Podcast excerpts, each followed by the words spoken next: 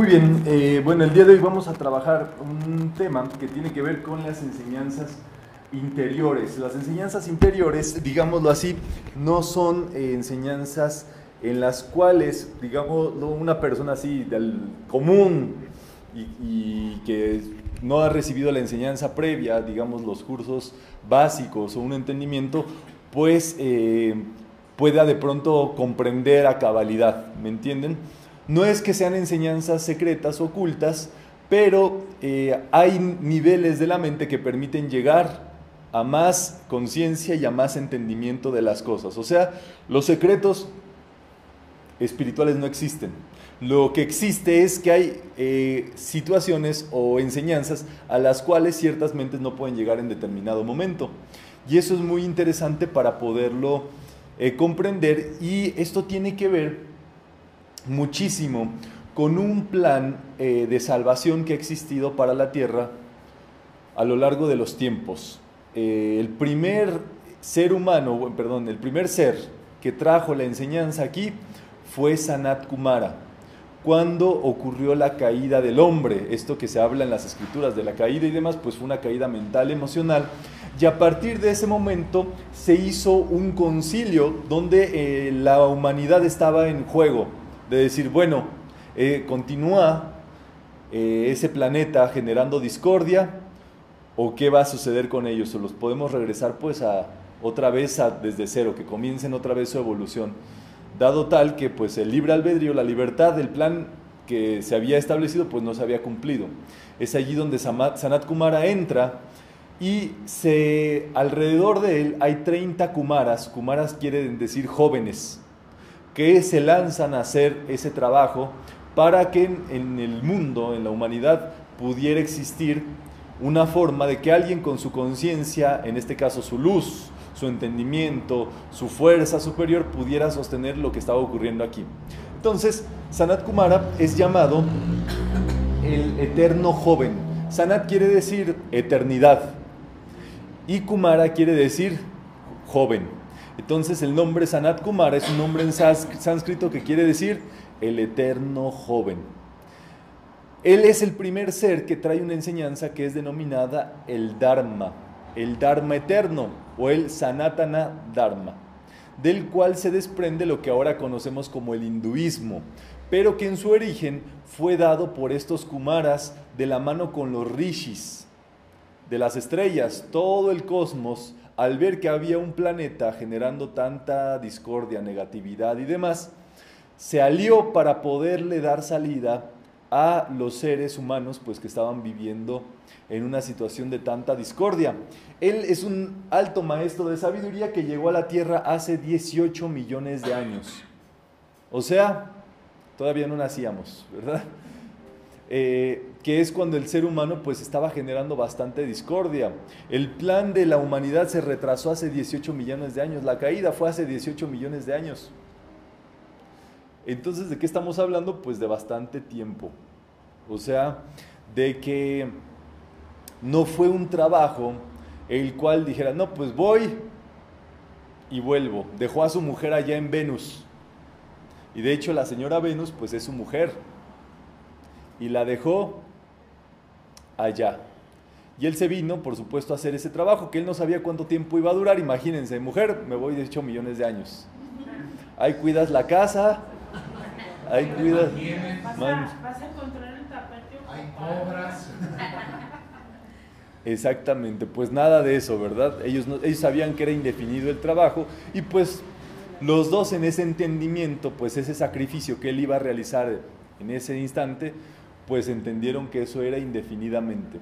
Y así fue que es el primer maestro que se lanza para el auxilio de la humanidad. El plan era el siguiente, el venirse el tiempo suficiente hasta que un ser humano pudiera adquirir una conciencia superior, que para esos moles pues estaba medio canijo. Y se lanzó así, 18 millones de años. La cualidad que tiene Sanat Kumara es el amor paciente. Ese es su momentum. Ese es su poder, esa es su fuerza, aparte que tiene eh, pues la llama triple activa y demás. Él en sí es el don del amor paciente.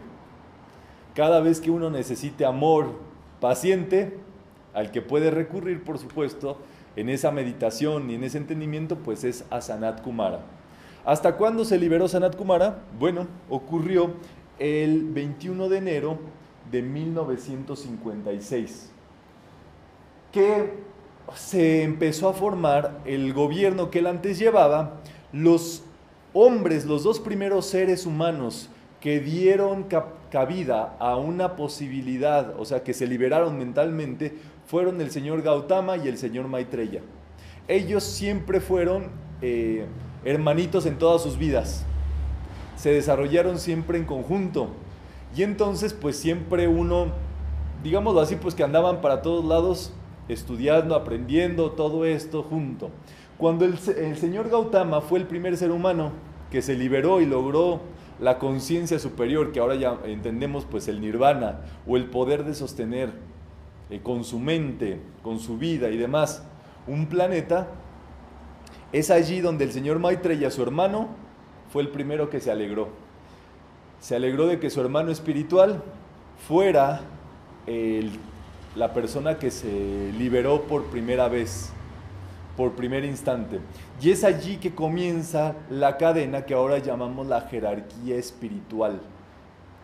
Antes solo había, solamente había pues eh, la hermandad de los Kumaras, cuando empiezan ya los seres humanos a responder, y los primeros que dijeron presente fue el señor Gautama y el señor Maitreya, porque los demás enviados venían de otras estrellas. O sea, el Moria, por ejemplo, el maestro del Moria viene de Mercurio. Saint Germain viene de Urano, es un alto maestro de Urano. Eh, Sanat Kumara de Venus. Todo fue un concilio de iluminados de todas las esferas para poder venir a ayudar. Solamente dieron chance a 30 y uno con Sanat Kumara. Sanat Kumara y 30 en un inicio. Y entonces entraron pues esos jóvenes a hacer ese trabajo para el mundo, para ayudar al mundo. Y de la respuesta después de un cierto tiempo pues fue del señor Gautama y del señor Maitreya. Eso es la importancia de ellos dos. Por eso son maestros tan importantes para la humanidad hoy por hoy. El señor Gautama es el primer ser humano liberado, nacido, crecido, comido en la tierra, que se libera. Y el señor Maitreya, pues el segundo, pero así, eh, de la mano con él. Por eso ellos siempre trabajan juntos y cuando el señor Gautama alcanza ese estado de conciencia, entra a formar parte de este triunvirato de Shambhala, que es el, el gobierno de tres. Entre ellos tres se ponen de acuerdo para que el mundo sea un mundo mejor, sostienen el pensamiento del mundo y digámoslo así, señor Gautama es el presidente. El señor eh, eh, Sanat Kumara es como el asesor, se le dice como el regente, eh, que está atento por cualquier cosa. Y el señor Maitreya es como el secretario de gobernación el operativo. El señor Maitreya es el que oficia, el que está presente, el que habla con los maestros, el que hace negociaciones, hace todo lo que tiene que hacer y está siempre en el campo. El señor Maitreya es por eso que él tiene su casa en los Himalayas. O sea, el señor Maitreya vive en la tierra, pues, de tanto que es operativo. Y se dice que todas las tardes, a las seis más o menos, sale de su casa a lanzarle una bendición al mundo. Desde ahí, desde los Himalayas, que cuando nosotros vemos el atardecer, ahí entre las 6 y 7, dependiendo de dónde andemos, es la multiplicación de la bendición del Señor eh, Maitreya. Y uno puede aceptarla y expandirla para todos lados. Por eso el cielo se pone como rosadito, que es eh, cuando se da en especial esa bendición del Señor Maitreya. Pero entonces ya ven ustedes que allí es donde comienza entonces la gran hermandad blanca de allí ya después vienen todos los maestros que ahora ubicamos y que en su, en su gran mayoría ya son nacidos, crecidos y originarios del reino humano. El maestro Jesús provenía del reino angélico, la Madre María igual. ¿Me entiendes? Todo era, eso era un plan, por supuesto, de salvación. Pero ahora ya tocaba el primer ser eh, con esa conciencia.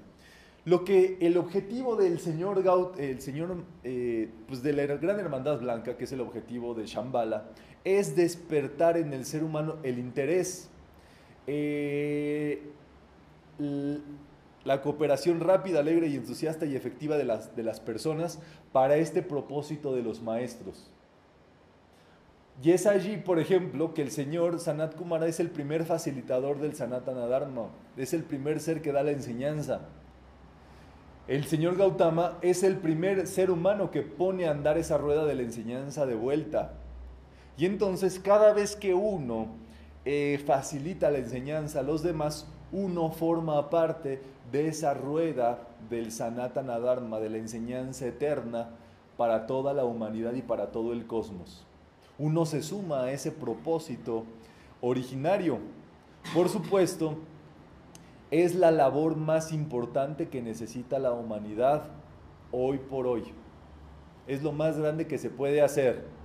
Y por supuesto, para eso en muchas ocasiones armamos todo lo que armamos, movemos, levantamos, jalamos sillas, estamos aquí, hacemos guardia, este, movemos, este, hacemos que los libros les lleguen a las personas con el objetivo de que eso se pueda seguir expandiendo, multiplicando y despertar el interés en eso. Muchas veces, pues uno se despertó por Connie Méndez. Connie Méndez es como la mejor promotora del Sanatana Dharma que pues ha podido haber, ¿verdad? Porque uno se engancha, a lo mejor la primera vez que leyó a Connie dice, ¿qué es esto? Quiero más, quiero aprender.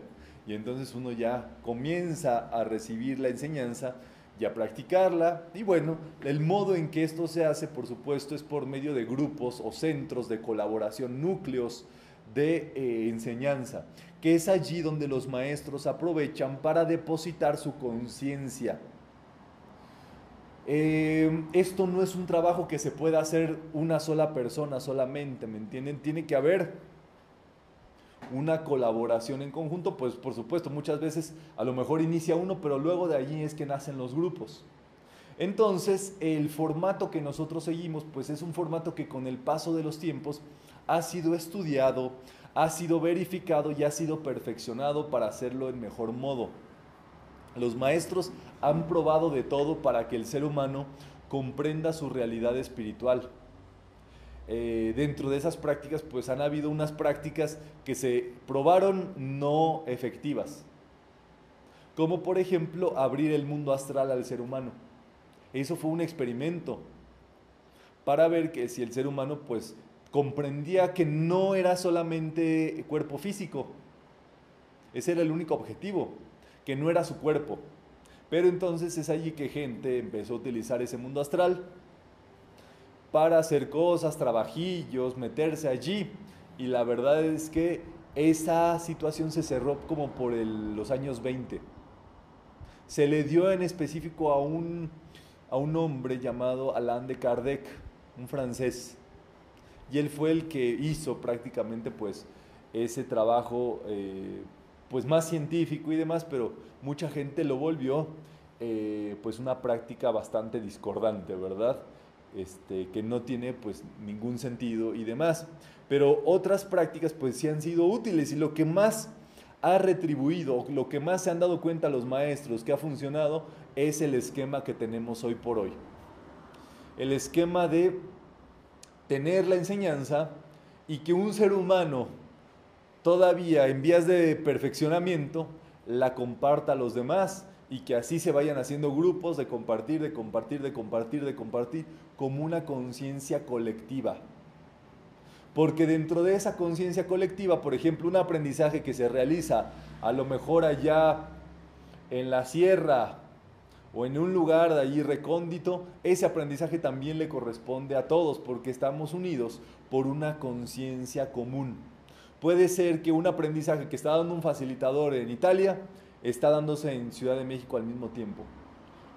¿Por qué? Porque hay un hilo de conciencia que une, que es de la mano, tiene que ver con la inspiración, tiene que ver con la sensibilidad, tiene que ver con el momento, tiene que ver con el espíritu envolvente, muchas cosas, pero la enseñanza se va transmitiendo así. Por supuesto tenemos programas de estudio y demás que son importantísimos para empezar a tocar los temas eh, vitales, pero eh, el objetivo es que cada ser humano despierte su ser interior se vuelva un ser autoconsciente que empiece a, gobernar y a controlar eh, su vida para empezar en pensamiento y sentimientos. Entonces esa cooperación, dice el señor Sanat Kumara, que la llama se debe devolver, la llama de nuestro corazón se debe devolver el amo o el gobierno de nuestra vida. Por supuesto, nosotros sabemos que esa llama es amor, sabiduría y voluntad. La conciencia es el alma también, o sea, esa llama es la conciencia, es la autoconciencia. Esa autoconciencia es la que tiene que comandar en nuestra existencia. La inteligencia mande y el amor mande, o sea, que eso sea el gobierno de nuestra vida. Muy bien, vamos a leer, eh, dice, poder del pensamiento, del sentimiento energiza el pensamiento forma. Antes se manifestaba al instante lo que se requería para hacerlos y mantenerlos felices. Todo lo que ustedes atraen debe ser usado para el bien del todo. O sea, que antes de la caída todo lo que pensaba se manifestaba en el instante. Pero el ser humano empezó entonces a pensar negatividades y a producirlas también en el instante. Es así que se fue retardando la vibración de la tierra, de nuestra vida, de nuestro mundo y demás, y se perdieron pues los regalos que uno tenía y se fue retardando la acción vibratoria del ser humano, la acción de manifestación de la vida. Es así, pues, que el único modo de recobrar esa capacidad de producir al instante es por medio del aumento de la vibración de nuestra vida, en este caso de la llama. Él nos habla de una edad dorada, donde dice que eran días de felicidad, de belleza y perfección de todo tipo. Estamos en el camino también para una edad dorada, solamente que esta edad dorada ya no va a tener fin, la edad dorada del maestro Saint Germain es una edad ya que se va a instaurar y se va a quedar por siempre en la tierra. O sea, es prácticamente la vuelta de la tierra a la casa del Padre o regresar nuevamente al sol, que es el objetivo para la evolución de la tierra, para que cuando salga a la siguiente emanación o día cósmico pueda ser una estrella ahora. Tal como el sol es, la tierra tiene que ser una estrella ahora. Entonces, es el propósito. Eh, eso justamente pues tiene que ver con nuestra atención. Dice, el foco de vida crece en tamaño y en influencia, aquello que la vida sostiene por medio de la atención comienza a crecer. Si nosotros ponemos nuestra atención en Dios, lo que empieza a crecer dentro de nosotros es la conciencia de Dios. Por supuesto, eso lo que nosotros hacemos es una meditación de visualización muchas veces, pero eso da dependiendo de la conciencia que tengamos de lo que es eso, eso se expande dentro de nosotros. Entonces, vamos a hacer este ejercicio de meditación que es alinearnos con el yo superior o con la llama triple en nuestra vida. Vamos a cerrar nuestros ojos para concentrar nuestra atención en nuestra visualización. Vamos a colocar nuestra mente a la altura del entrecejo y simplemente vamos a poner atención a nuestra respiración.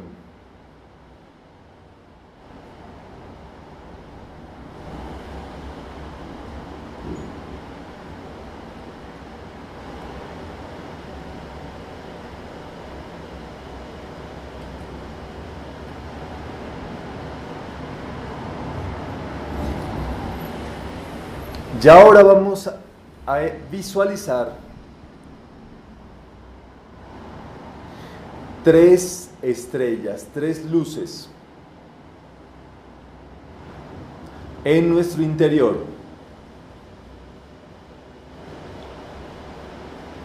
que es la fuerza de la vida dentro de cada uno de nosotros. Visualicemos cómo esas luces se hacen una. Y son la acción de la llama triple dentro de cada uno de nosotros. Esa llama triple existe en nuestro cuerpo mental, emocional y físico etérico. Por lo tanto, ahora vamos a ir a nuestro cuerpo mental y vamos nuevamente a fundir y a unificar esas tres luces de conciencia, de amor, sabiduría y buena voluntad en nuestra mente. Vamos a ver cómo se unen, se entrelazan y se entrenzan, comenzando a girar aceleradamente.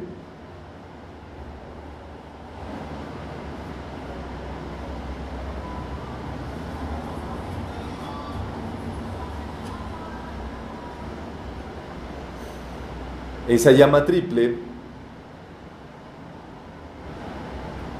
se queda encendida y, instaurada en nuestro cuerpo mental.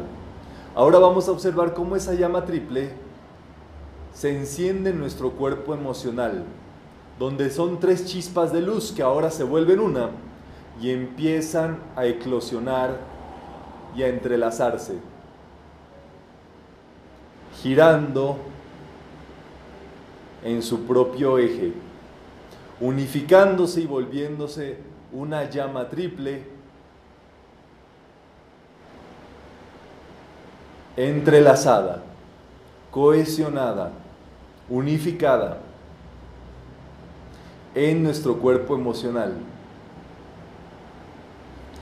Y ahora vamos a visualizar esas tres chispas en nuestro cuerpo físico, que ahora se funden en una sola, accionando la llama triple, mental, emocional y física, en nuestro cuerpo.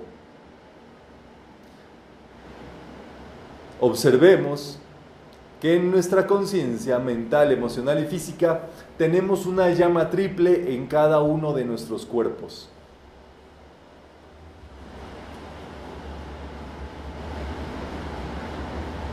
Y ahora vamos a fundir esas triples llamas triples como una sola, haciendo que mente, sentimiento y acción se fundan en el poder del tres veces tres, que es la llama triple de acción de nuestra alma, que comienza a girar, a accionarse, aumentando su vida, su vibración, su energía, su fuego, su capacidad, abarcándonos completamente, encendiéndose cada vez más y expandiéndose hasta abarcarnos completamente, hasta tomar comando y gobierno de todos nuestros pensamientos, sentimientos y acciones. Toda nuestra acción en el mundo es el comando de la llama triple. esa conciencia de vida dentro de nosotros es el reino, es lo que reina nuestra vida, es el poder que rige y es la gloria expresándose y manifestándose con puras respuestas felices, positivas, elevadoras. Esa llama triple dentro de nosotros es un incendio espiritual de puro amor divino de pura fuerza divina y de pura sabiduría divina.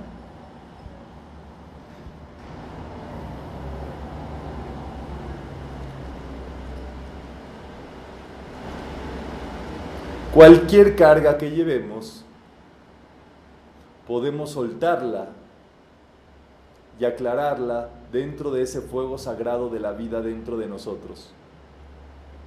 No importa lo que sea, el fuego tiene la acción consumidora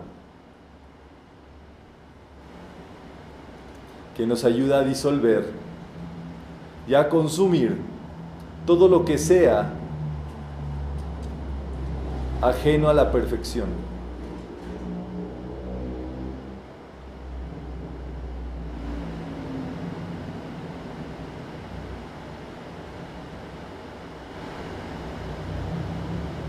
esa actividad de la llama triple en nuestra vida es la mezcla perfecta del sentimiento de ternura y de gozo, de amor y de felicidad.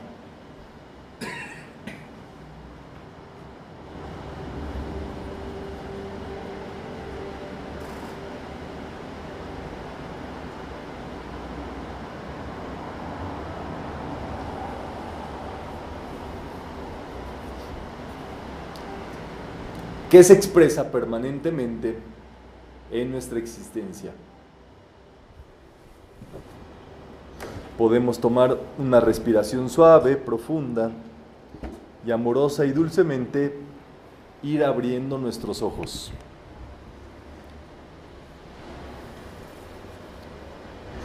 Esa es una meditación que es recomendable hacer, eh, que recomienda Connie Méndez y que nos va a permitir estar como enchufados, conectados con esa presencia o en esa conciencia en cada uno de nosotros con nuestro pensamiento y sentimiento.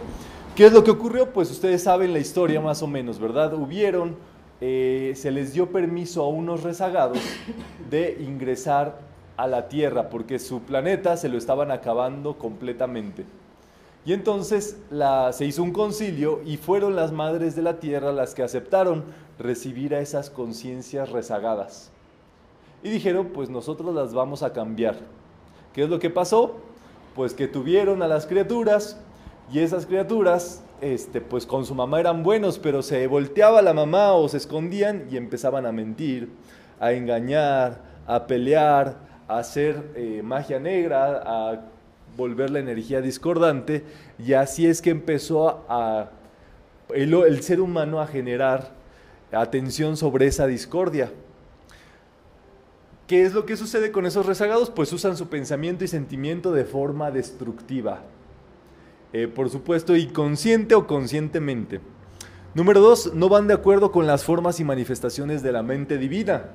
O sea, utilizan ese libre albedrío pues para usarlo negativamente. Y tercero, crearon patrones que no estaban de acuerdo con la belleza y perfección.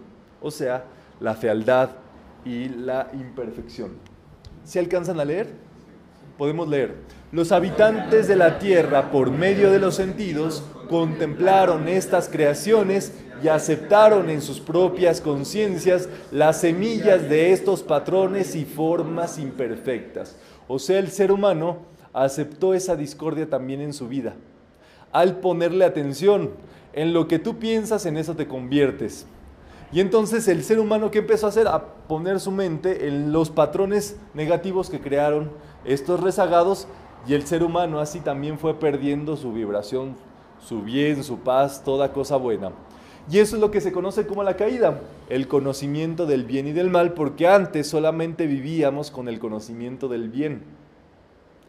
Y eso es algo pues que uno eh, dentro de los estudios y de las sesiones como facilitador se pone y se propone con los estudiantes, devolverles la conciencia superior, positiva, del solamente pensar el bien, lo positivo, consciente y deliberadamente haciendo el esfuerzo positivo de todo esto, y si no, pues también tenemos la energía y el patrón del arcángel Miguel, que ustedes saben que es una herramienta poderosísima para cuando se ha expresado alguna discordia en nuestra vida o en la de los demás.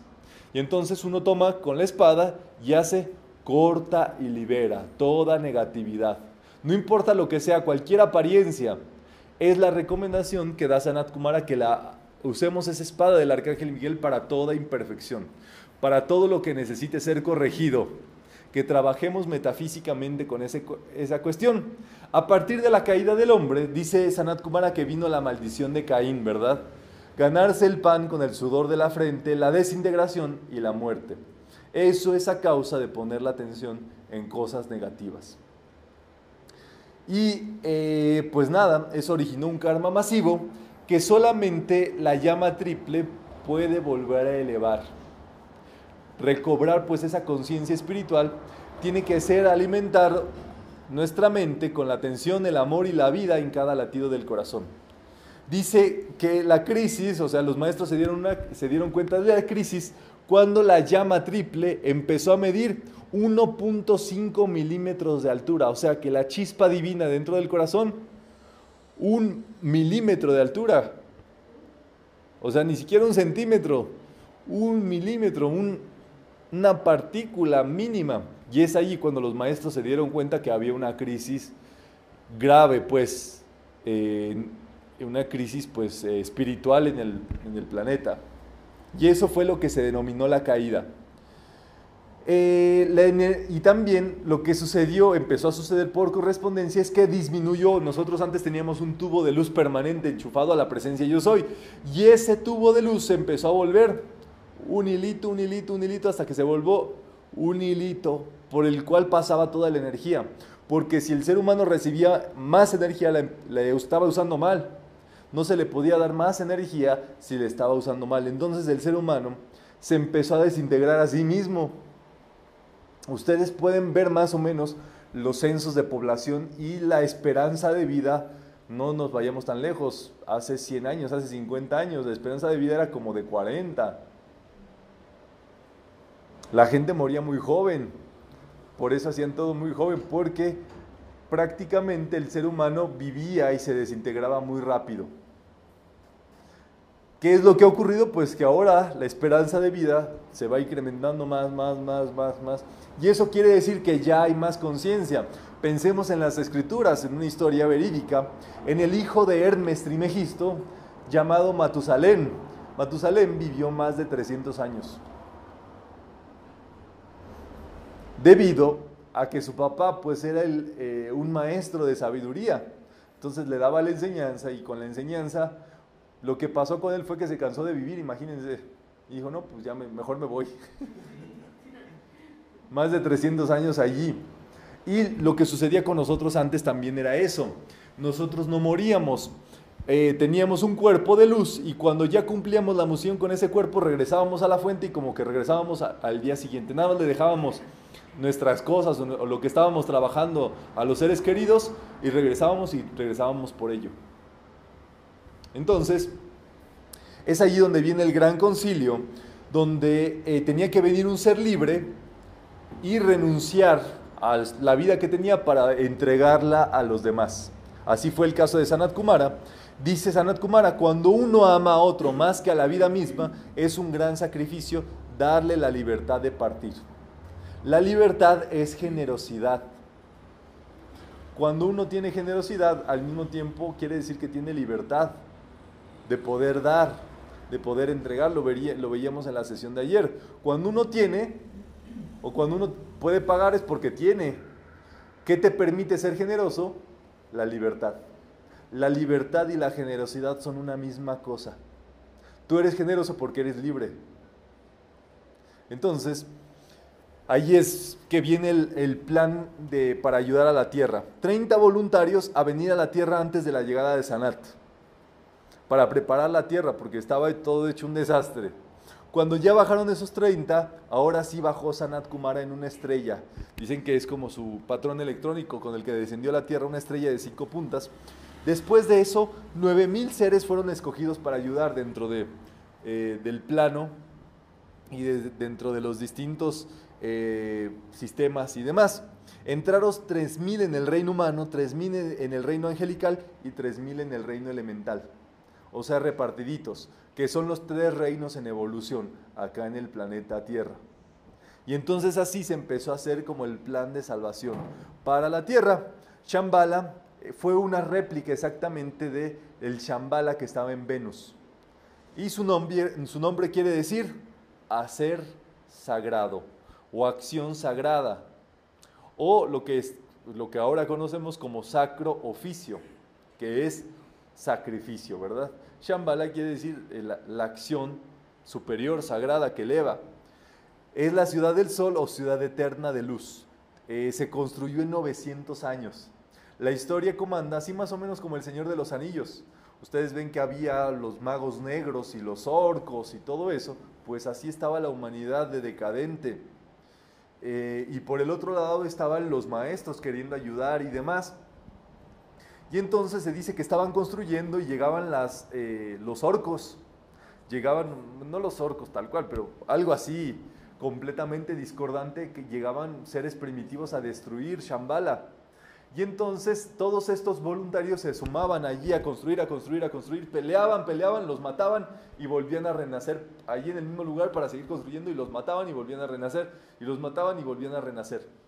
Dice, por ejemplo, el maestro El Moria, que él era uno de los que estaba allí con espada, matando gente y todo esto que quería, este, pues, destruir el bien. Eso es algo que debemos de meditar muchísimo, por supuesto. La mente de la humanidad estaba primitiva en ese momento, pero hoy por hoy cualquier esfuerzo de luz, cualquier oficio o acto en vías de la superación de la comunidad, de la ciudad, de todo esto, es un chambala o es un recipiente de chambala. Y la conciencia humana de pronto en la inconsciencia, de pronto pues en la negatividad busca destruir sin darse cuenta.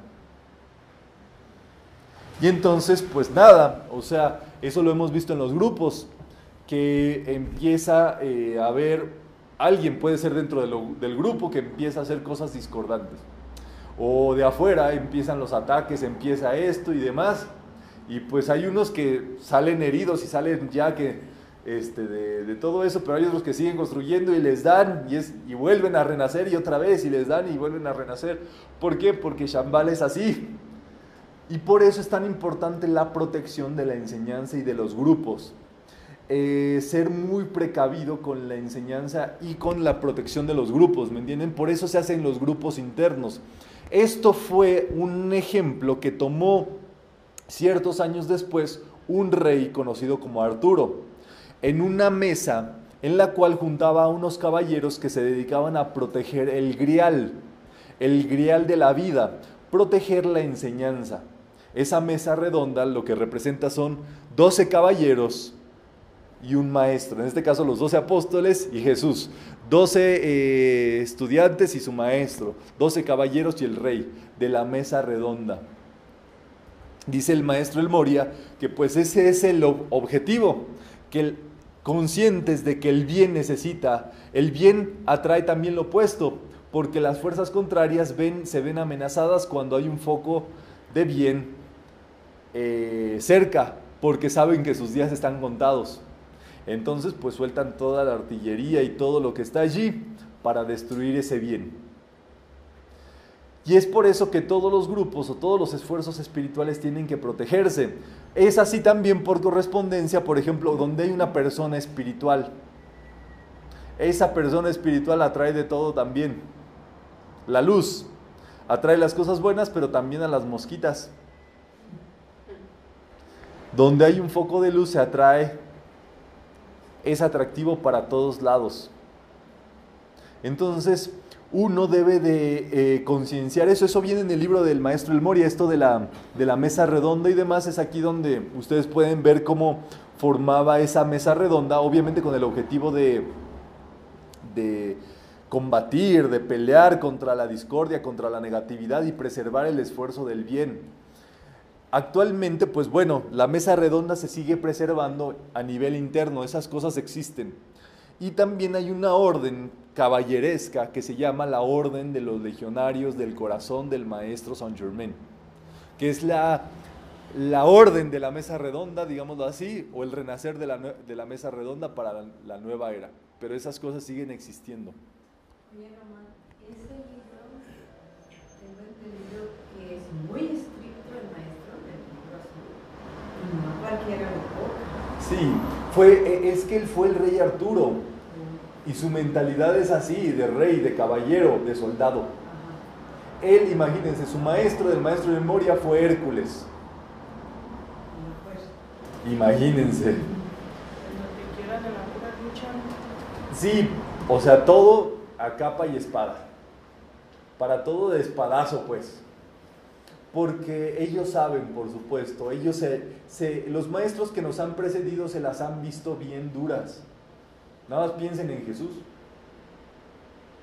Eh, Jesús fue parte de este proyecto pues, de salvación, donde se proyectó incluso los avatares. Sanat Kumara después, cuando ya viene el plan de salvación para la tierra nuevamente, entra Vishnu como un avatar, viene después el señor Gautama como otro avatar, viene después Jesús como avatar, viene ahora San Germain como avatar. Pero esta conciencia se debe de proteger se debe de hacer esa tabla redonda o esa mesa de redonda de protección. Y todo grupo interno es una mesa redonda. ¿Me entienden? La cualidad de la mesa redonda es que es una mesa que no tiene ángulos. Eso quiere decir que no hay cabecero, no hay este, una persona eh, más que otra. Es todo iguales. Todos tienen la misma distancia unos con otros, la misma capacidad de sugerir, de practicar, de proteger y todo eso. Entonces, dentro de estos grupos internos se hace ese ejercicio de la mesa redonda. Y el grupo interno es el encargado de la protección de todo lo que ocurre. Así sea algo que nos parezca una pequeñez, eso es un objeto de observación dentro del grupo interno. Oye, está pasando esto aquí, oye, veo esto que aquí está raro, oye, llegó tal persona haciendo esto. Eso es justamente proteger el bien y todo, eh, todo va dando indicios, pues, y todo siempre, pues, sale a la luz. Pero ese esfuerzo de protección uno debe de estar bien seguro. Esto es lo que pasa con pues, muchos facilitadores pues, que tienen esa conciencia y protegen sus grupos a capa y espada. Este, no se preguntan, ¿no entienden? Dan espadazos y luego averiguan si le dieron a los buenos o a los malos. ¿Y qué es lo que pasa? Pues que si eran buenos, renacen y resurgen. Y si no eran buenos, se van allí.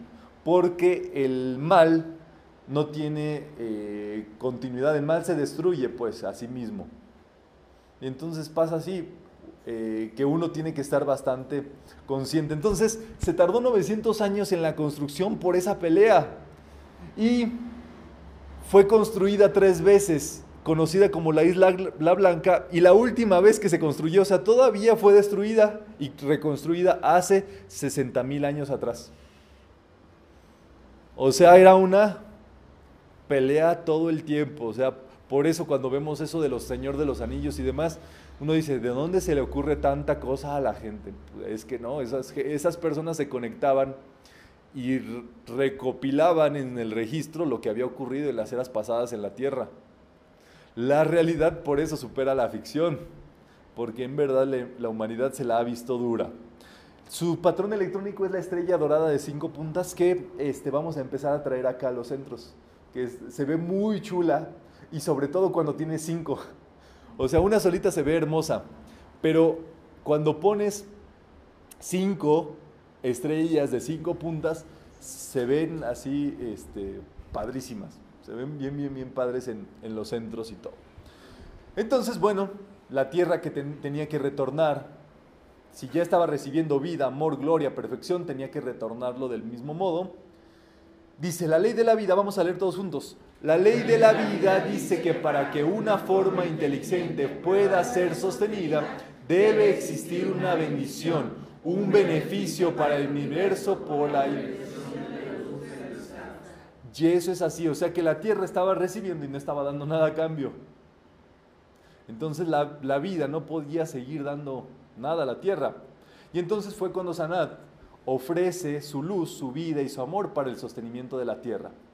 Los sentimientos califican la energía del modo que se emite una radiación en el aura. O sea, lo que nosotros empezamos a hacer con el pensamiento y sentimiento es potenciar, por supuesto, esa fuerza de la vida dentro de nosotros y eso es magia blanca. Ese es el bien. Eso es justamente pues la acción de Shambhala en el mundo. Y todo lugar donde hay un foco de la enseñanza sostenido pues es Shambhala. Se lleva Shambhala y se está buscando la construcción de Shambhala allí. Cuando ustedes sostienen el control de sus sentimientos, son portadores de luz en el mundo de sombras. Cuando ustedes se mantienen en paz, cuando todo indica que uno no debe de estar en paz, es allí que uno permite la entrada de los maestros, la entrada de Shambhala, la entrada del bien, de la paz y demás al mundo. Es el único medio. Y el objetivo de nuestra existencia entonces es ser capaz de generar y sostener la armonía en las vidas de quienes te rodean. Comenzamos con nuestra, nuestra capacidad de servicio, uno empieza con estos estudios y uno empieza a transformarse así. Y luego transformas tu casa. Y luego transformas a, la gente en tu trabajo, así como que en automático. Y luego, si tú te sumas a los grupos de colaboración, eso va transformando la comunidad en la cual está inmersa el grupo. Y así, dependiendo el campo de influencia que logre eh, cubrir ese grupo con eh, la mente y el sentimiento de los que participan, eso se va haciendo un esfuerzo más, más, más, más, más, más abarcante. Eso es justamente eh, la capacidad de servicio y es lo que tiene que suceder en la enseñanza, que cada vez se llegue a dar una ayuda más efectiva, más óptima, superior en la existencia. ¿Vamos bien? Muy bien, vamos a pasar a estudiar otro